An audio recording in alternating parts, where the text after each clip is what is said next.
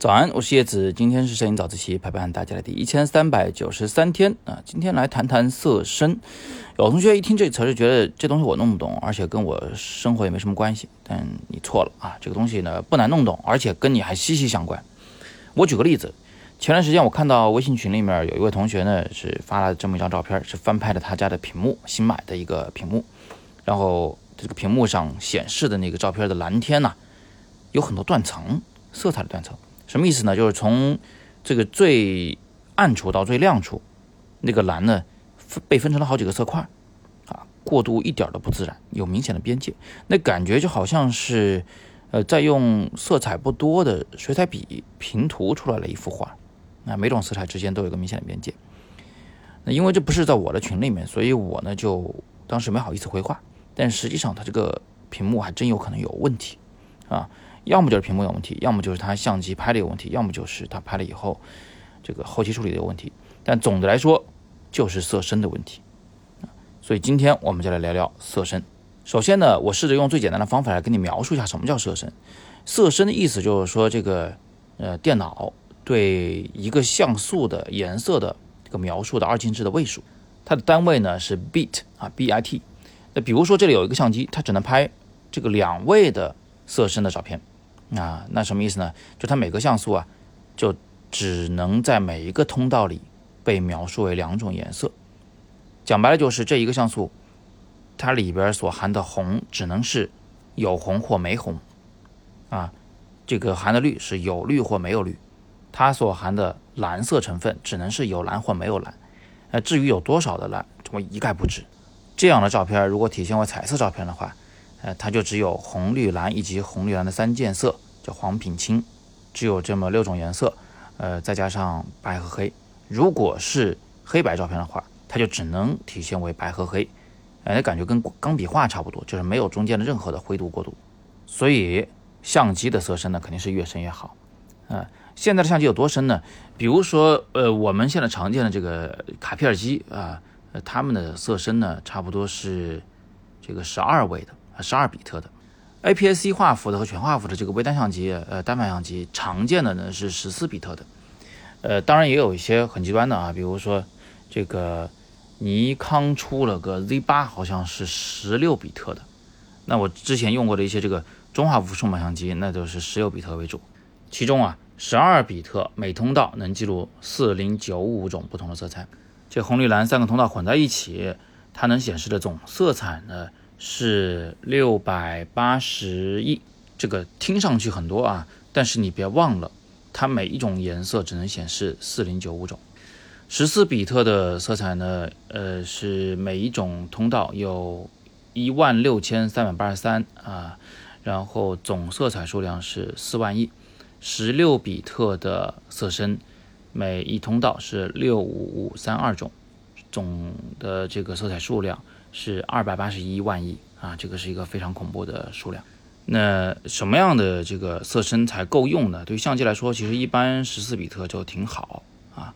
嗯，当然，如果是十六比特就更好。为什么呢？因为你这个相机把这个照片拍回家以后，咱还得后期处理。后期处理里面啊，比如说一个简单的加大对比度的动作，实际上如果你色深不够啊，它就很容易暴露出这个色彩数量不够的这个缺陷。啊，一加大对比度，整个蓝天呢，从白到黑的这一个距离被拉远了啊。但是呢，它色彩还是那么多种色彩，所以就会很容易出现断层。所以从后期的角度上来讲，我们不嫌弃它那个色深大啊。好看完相机的事儿，我们来看看这个显示器的事儿。呃，显示器的这个色深呢，因为这个技术的原因啊，是不如相机的。我们好一点的显示器啊，中等吧，显示器呢。它的这个色深呢，一般是八比特。八比特什么概念呢？就是红绿蓝三通道各显示二百五十六种色彩，二百五十六种。然后它的这个总的色彩数量呢是呃一亿六千万。现在民用级的最好的显示器啊，就我用这一台艺卓 CG 三幺九 X，它的这个色深呢是十比特的。它的十比特的色深能在每个通道里显示一零二四种色彩，然后总的色彩数量是十亿。那说到这里呢，可能有人就疑惑了，就是一卓这台显示器它卖五万多块钱是吧？但是你要搜一下的话呢，你会发现哎，淘宝上也有不少其他品牌的很便宜、很便宜的显示器，也号称自己呢是十比特的色深，这是为什么呢？这里呢就涉及到一个啊真十比特和假十比特的这么一个概念，就是说有很多显示器厂商啊想把自己的这个色深搞得大一点，但是呢它成本也这个不想花那么多啊，而且呢这个自己可能也没那个技术，所以它的硬件条件上无法支持十比特色深。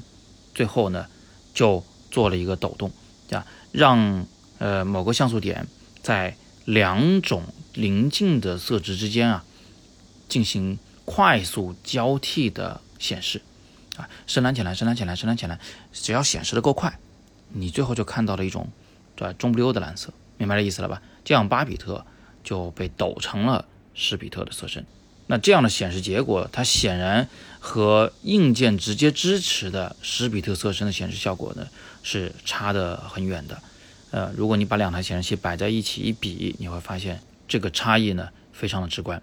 那你更要小心的是某一些很廉价的显示器啊，他们所宣称的八比特，如果也不是硬件级别的，也不是真的，而是由六比特抖出来的，那你就等着瞧。那个色彩肯定非常糟糕，六比特每通道只能显示六十四种颜色，所以啊，在你预算允许的情况下，我还是推荐大家呢买十比特的显示器啊，尽量接近于我们相机能够拍到的这个色彩的数量。